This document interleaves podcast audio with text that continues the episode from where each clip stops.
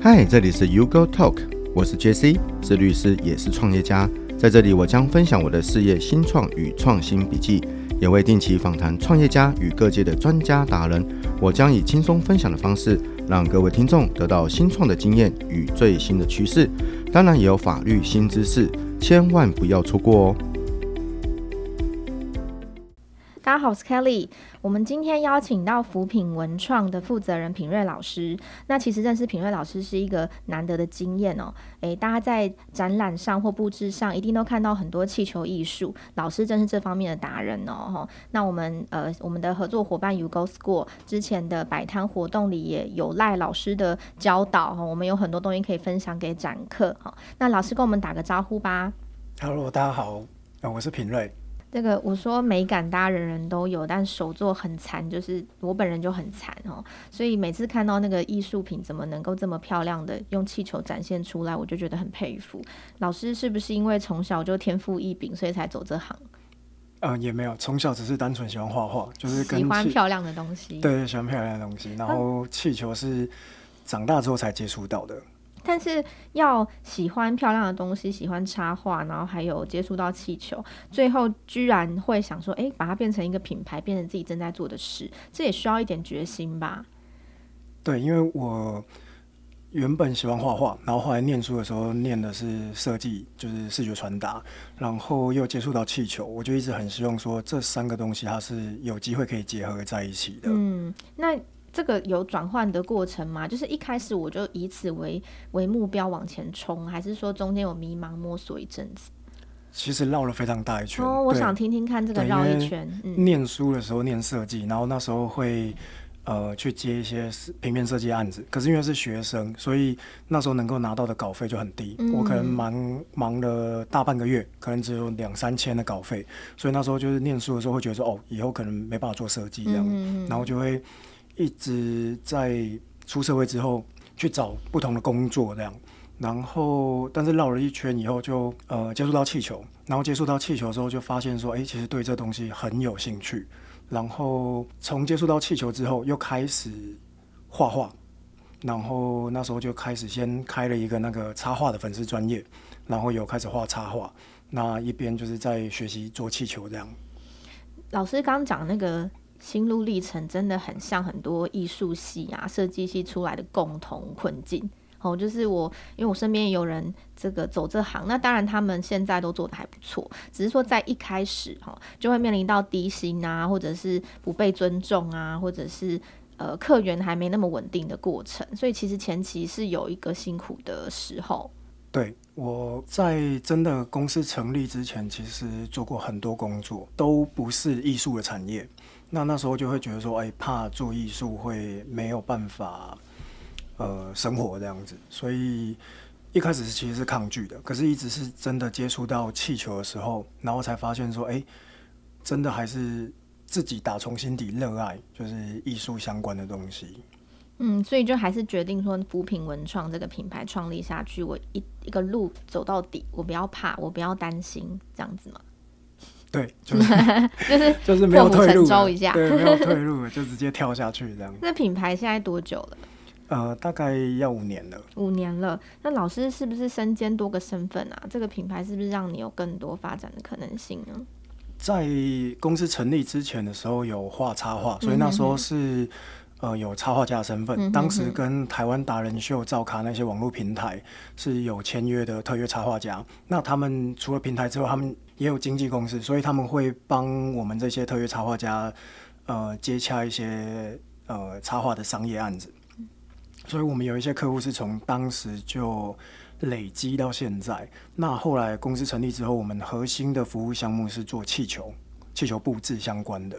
对，然后我们也有在跟星光三月啊、搜狗啊，或者是秀泰生活啊、台北地下街那些有合作大型的气球展览。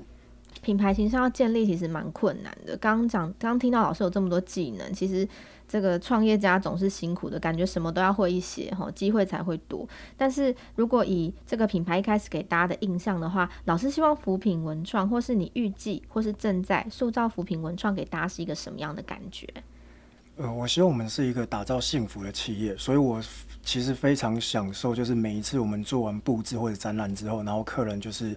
打从心底的那种笑容，跟他们的肯定，嗯、对，就是我们每一次做完，然后他们会很惊呼，然后就是哎、欸，超出他们预期的时候，对他们每一场活动，他们幸福的时刻，我们可以参与这样。你们这个责任重大，毕竟我们的想象力有限，哈，就是我们如果固守在办公室里面，我们的脑袋其实也被困在这个领域之中，好，可是如果你们可以让我们展翅飞翔，哦，突然看到东西原来可以做的这么好，其实真的会感觉客人都会很谢谢你们，让他们看见一个新的世界。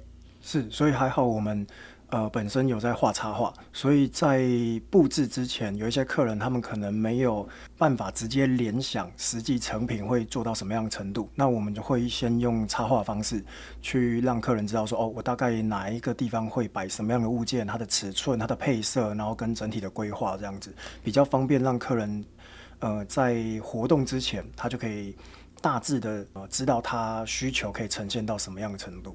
诶、那这样听下来，呃，老师的客户哈或公司的客户都是公司户比较多吗？还是说你们也愿意接个人的案件这样子？我们从公司到个人的客户都有。嗯、对，我们其实已经服务过非常多呃大企业品牌。那当然，个人的像是有一些做求婚或者婚礼，对这些我们也非常非常多经验。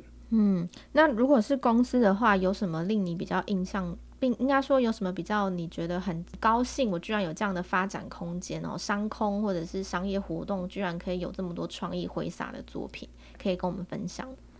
呃，如果说展览的话，我们目前最大的代表作是在星光三月，那我们有做了一场粉红泡泡气球展，然后它它的名称叫“抱歉，我有公主病”这样子。那那场展览的话，据星光三月自己内部的统计，它是目前国内百货业的大型展览。气球展览就是最高观赏人潮的记录，这样子。他们那时候一天有破五千人，然后展览了一个月有破十万人去参观，这样子。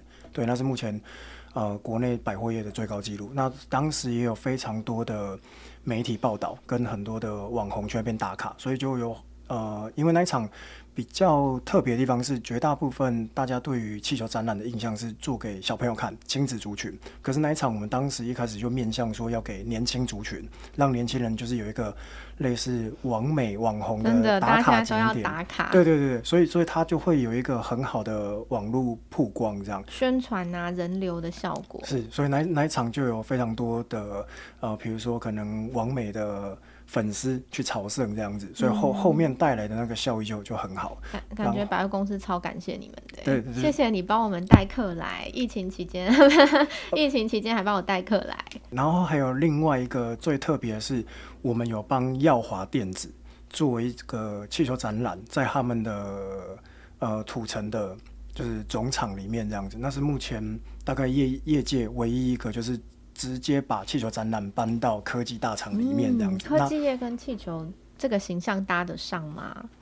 呃，因为他们每年都会有那种员工的福利活动，嗯，对。那当时就是我们在接洽的时候，他们就说：“哎、欸，他们其实会做一些圣诞布置，但他们希望有一个跟往年不太一样的效果。”所以当时我们就讨论说：“那不然我们本来就是在做。”气球展览的，我们干脆把展览直接搬到他们的厂区里面，然后因为他们的员工其实非常多，然后他们的客户就是来来往往也很多，所以其实一场展览也是有几千个人可以看到这样子。然后当时就是他们办的这个展览之后，所有的员工就可以打卡，然后上传，然后就是后续可能会有抽奖什么的。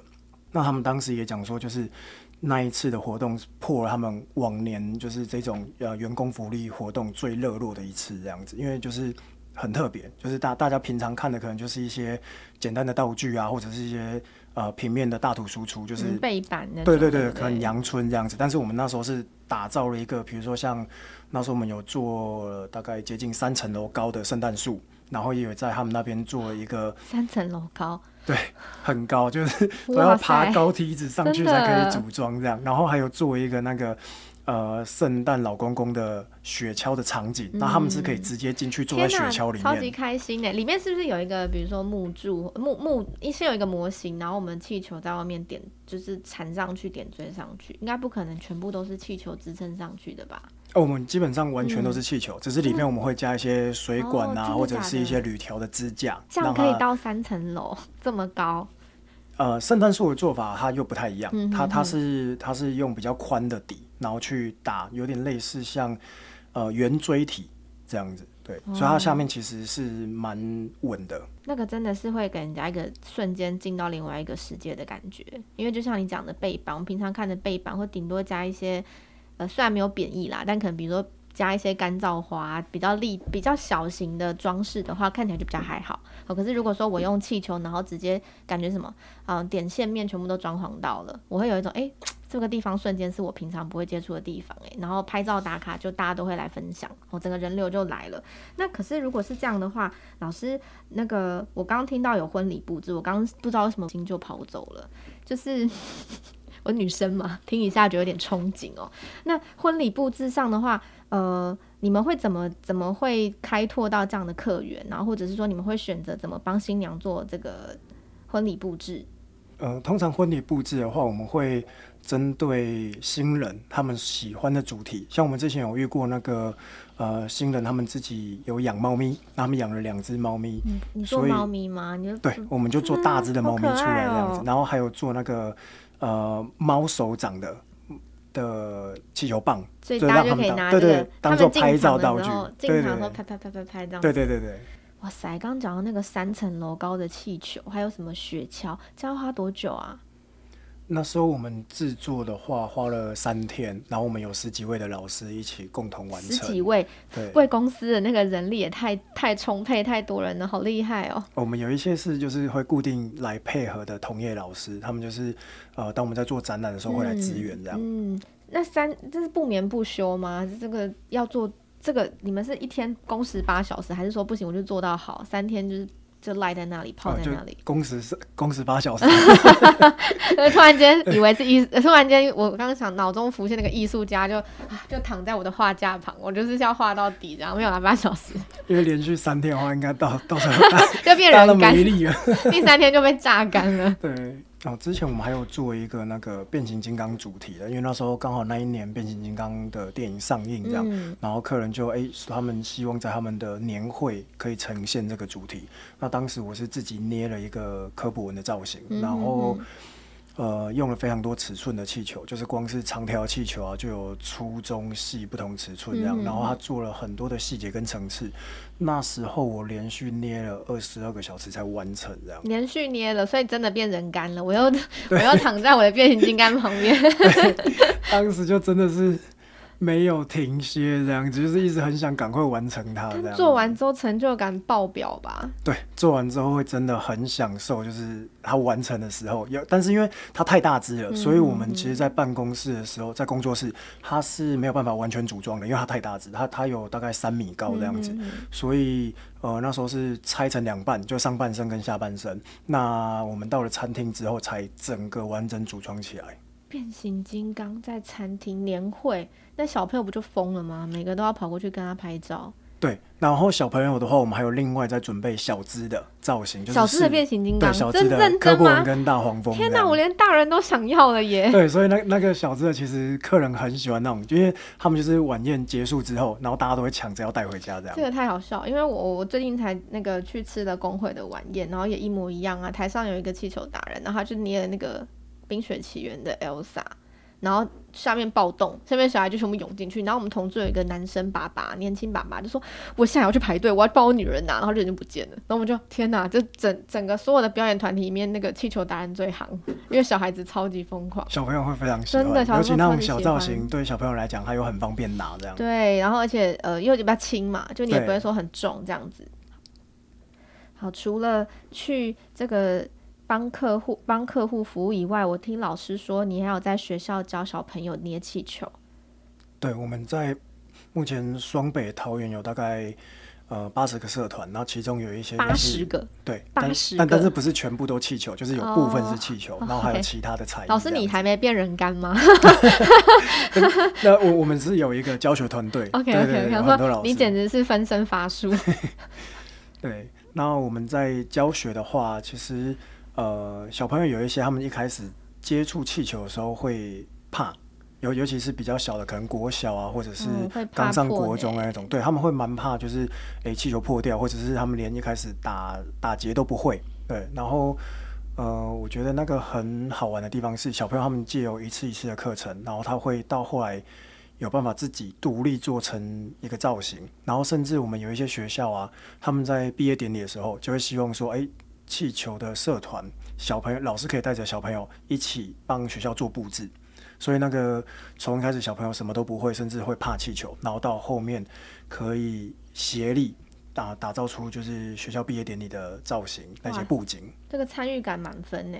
对，所以有很学校其实很很喜欢，就是小朋友上完才艺之后，他可以有一个实际的呈现，像是最后可能会有那种成果发表啊，或者是像刚刚讲毕业典礼那些布置，那个是校方很很喜欢的一个结果吧？对，学校喜欢。其实其实那个小朋友。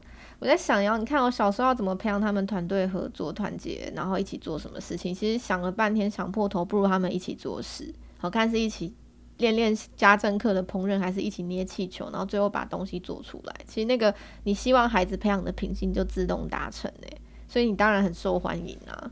而且我们会跟他们分享，就是呃，我们平时在外面做的展览或者是布置，对，那小朋友他们就会更有兴趣，他们就觉得说哦。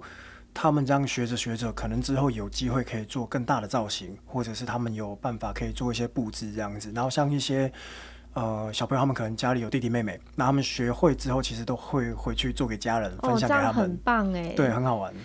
因为小孩子想象力是无限的。有没有？你有没有遇过说，我教你这个基础技巧，就你折出一个我意料之外的作品，或是哇塞，你怎么可以想出这个？好厉害！有一些小朋友，他们其实。蛮有创意的，而且有一些学得很快，所以他就会呃试着去推敲下一步。对，有有的有的小朋友其实反应真的很快，就是可能老师在教第一个步骤、第二个步骤、第三个步骤，他可能就会自己去思考，因为他可能知道说哦，今天要做什么样的造型，那他就会去猜可能下一个步骤是什么这样子。对，然后就会觉得哇，那些小朋友真的是学习的。进度很快，然后就会觉得想要给他们更丰富的造型，这样。嗯，这这对老师来说也是一种鼓励啊！我看到我的学生，呃，进步这么快，做的这么好，那是一种给我们反馈一个很大的动力。我想要给你更多，我想要付出更多在你身上。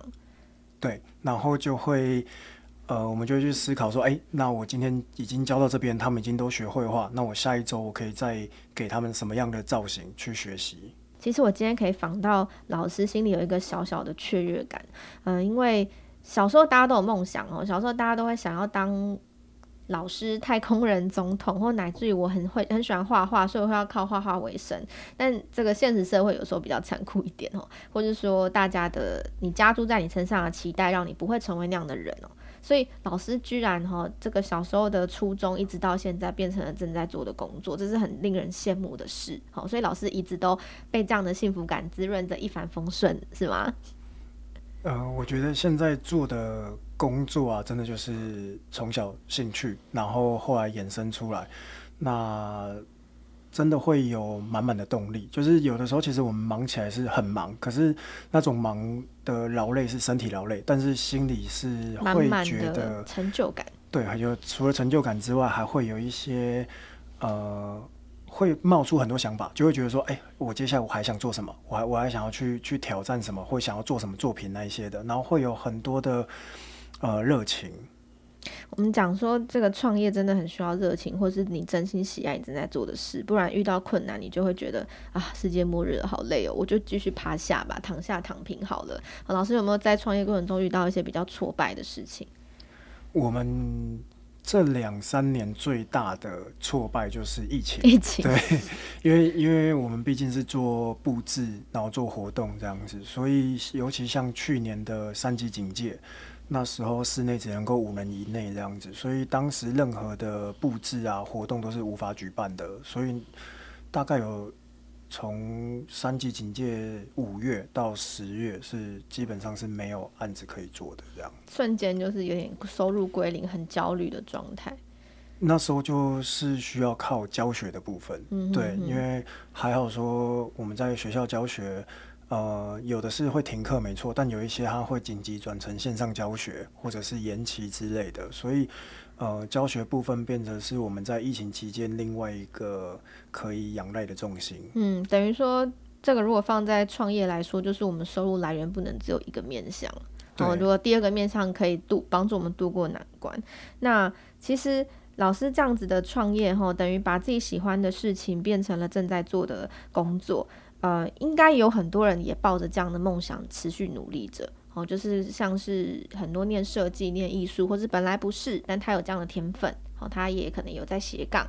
一定多少有点期待，说，诶，我也可以像今天的我们邀请到老师一样，一起把这个创业起来嘛。好，那老师有没有什么经验跟忠固，或是呃，你很想教给他们的课，像 lesson 一样的东西哈？告诉他们说，诶，如果你想要这样跳进这个行业，做一个刚开始，你会要怎么做比较好，或是说要注意些什么比较好？如果要注意的地方啊。我觉得可能就是一开始的时候要尽量让自己可以接触更多的技能。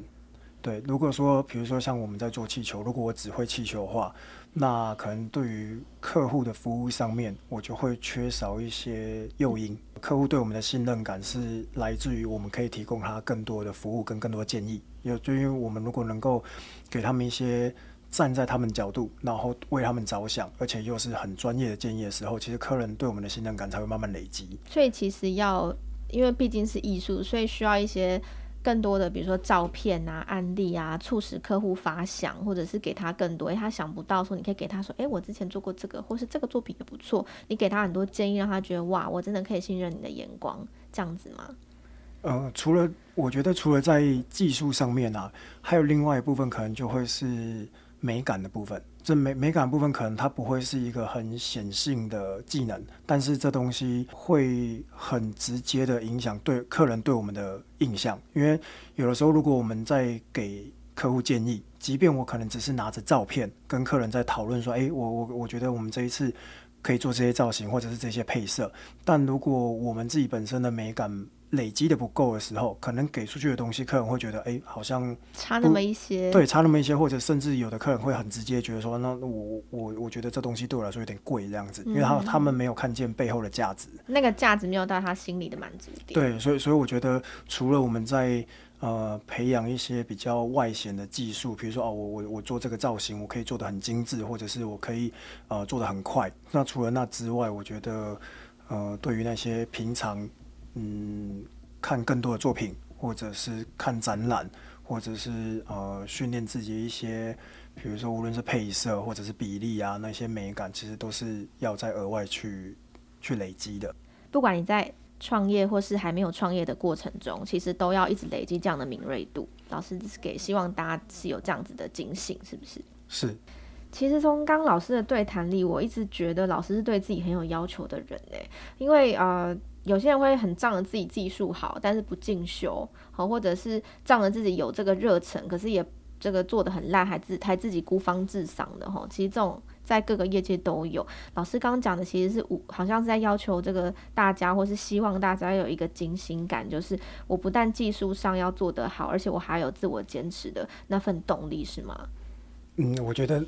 内外都要兼具，就是我可能有一些外在的技术，但是我内在也会不断的要求自己去，呃，学习更多的东西。然后最重要是那个热情，我要享受那份热，就是我在创作啊，或者是呃，我完成这些任务，那我能够享受它。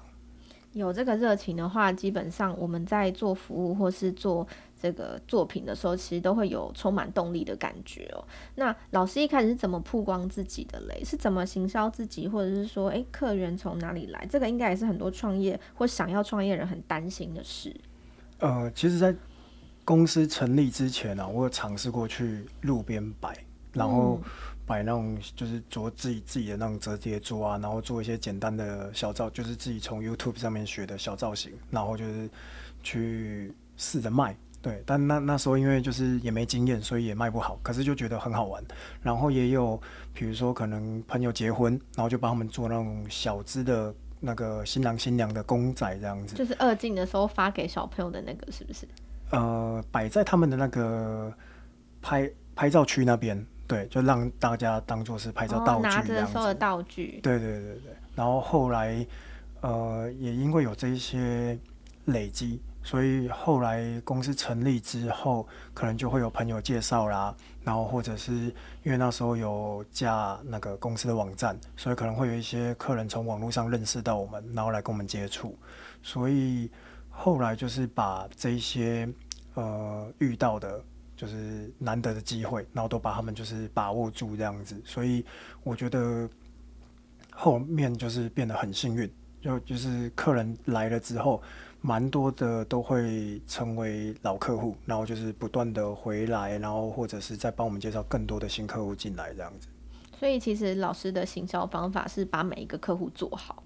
对，然后呃，但我觉得这东西就像刚刚讲的热情有关，就是我其实是享受那些我们在做创作、我们在做布置的那。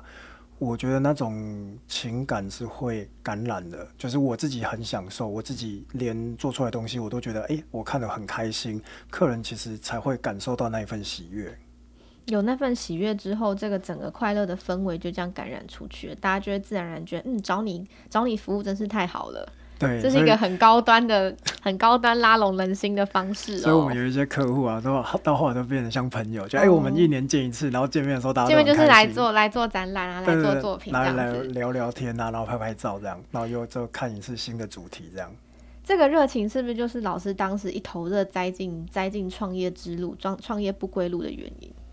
其实创业一开始是有一点被逼到的，因为家境的关系，嗯、但是后来因为。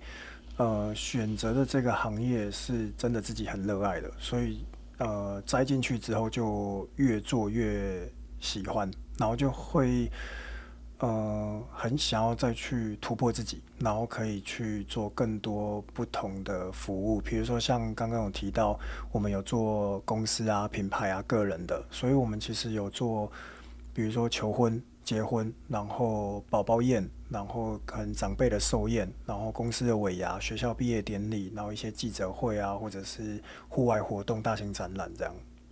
各位听众可能不能感受到我所现在感受的，刚听老师讲话，老师都在闪闪发光哎，后那眼睛亮亮的，就告诉我说这这股热情如何支撑他一路走过来。嗯、这时候忍不住想到一件事，就是这个热情哦，呃，其实很多时候不被鼓励哦。那个大家都说要面包，要爱情，要生活，要什么？呃，在创业也是哈，创业要花很多钱，花很多时间，还未必会成功。那老师是不是可以给大家一个一个建议，或是有一个什么样的感想哈，来鼓励一下我们这些茫茫的小羔羊们，迷茫的小羔羊？呃，其实我一开始要走艺术这条路，要做气球啊，要开这个公司的时候。家里也会很担心，就说：“哎，气球那种东西不是可能很久才会看到婚宴上才有，然后也不常见这样。”然后他们就觉得说：“九九吃一次婚宴。”啊，对对对，所以他们就会觉得说这东西好像不是一个必备品，然后他们就会觉得说：“你做那个吃得饱吗？”然后会会担心啊。那像有一些朋友也会问说：“哎。”如果说你在事业跟梦想，你会选什么？然后我都说，如果你问以前，呃，可能二十几岁的我的时候，我会说，就是你先去找一个可以赚多一点的工作啊，先把肚子温饱啊，然后甚至可以存一点钱什么这样子。可是，呃，我以前的确是那样，但那个过程其实不快乐，因为我做的东西不是我爱的，所以我只是在应付我的工作，好像甚至是应付我的生活这样子，就是糊口而已啊。对，然后。如果说问现在的我的话，我就会说去做你爱的，就是打从心底你热爱的那件事情。如果尤其是想要创业的人，一定要找自己爱的。就是今天我们上班也就算了，就是上班我找一个我可以接受，然后诶，我做起来还 OK 的，那那那就好。可是如果今天是要创业的话，我觉得真的一定要找到自己很爱的，因为那一种爱才能够支撑。说我可能会有一个低潮期，我可能会有一个还没有。站起来的过渡期，在那个时间能够支撑我的，永远是那个爱，就是我爱这个东西，然后我会愿意它，我再熬一下这样子。好，我要延续刚刚老师给我的感动，哦，老师的热情真的很感染人呢。老师最近是不是有新的计划跟我们分享？我在那个 U Go School 的线上课程，那我们呃有安排了第一个单元是做婚礼片。然后会让我们的学员啊学习到整个。婚礼布置的一个基本概念，我们从新郎新娘的公仔，然后到那个不规则球团的拱门、罗马造型的花柱，然后还有一个大钻戒，都会交给我们的学员。你布置哎，布置跟小礼品好像是不同的概念，所以这一次的课程聚焦在比较大的作品吗？那没错，因为呃小的单品比较容易做，可是因为它是属于单个物件，所以。不用考虑到太多，比如说呃配色，或者是我要跟其他的物件去做搭配。但布置的话，它的概念就不一样了。我需要去思考啊、我可以布置的这个空间，我要怎么样妥善的利用它？那我的造型应该要抓怎么样的比例？我整体的配色要怎样才会协调？在于我们这一次的单元之中，都会呃帮大家，就是我们的学员们建立这样的概念。诶、这样听起来好像好像有一点点难度或是要求，是不是？有年龄限制吗？年龄的部分，我会比较建议就是国小三年级以上的小朋友在接触，因为呃，对于太小的小朋友来说，他们的手指还没有发育完整，所以他的手指力道不够，可能在打结或者是捏气球泡泡来说会比较吃力。但是年纪小的小朋友一样可以接触，那就是爸爸妈妈陪着一起，呃，其实是一个很好的亲子同乐的活动，这样子。哇塞，这样我们觉得，我觉得现在新娘可能要越来越厉害了，就是我们婚纱自己找，我们婚蜜自己找，然后现在连婚礼布置，我们可能要揪亲朋好友一起来帮我们完成。完成。就哎、欸，那个真的会是自己唯独一无二的回忆耶！谁的婚礼布置气球，那你说的罗马柱还有新郎像是我自己做的，这绝对是一辈子的回忆耶。对对，而且那个配色都可以自己任选。哇塞，老师的课听了我真的超想报名。哎、欸，你开课的时候一定要跟我们讲，一定有很多听众想要报名哎。好，那我们在之后其实还会有其他的单元，像是可能常见的节日啊，万圣节啊、圣诞节或者是新年这样子。那在之后我们会再规划后续其他单元的课程。哎、欸，也会有像是小朋友满月或者是生日的时候的那样的布置也会开课吗？啊，会，生日主题也都会有。哇塞，那这个计划很多哎！老师之后如果有新计划，一定要来上我们的节目，因为我一定有很多人摩拳擦掌等着你的课。好，好，那今天是我们访呃品味老师的专访，希望大家会喜欢。以后呢，我们会老师有任何新计划，我们会立刻让他上来跟大家分享哦。今天谢谢大家，大家拜拜。谢谢，拜拜。感谢收听 Go TALK。如果你喜欢这个节目，请给我们一点鼓励，给我们五星好评，或推荐给你的亲朋好友。如果你有任何的想法或给我们的建议，欢迎留言，我们都会一一回复哦。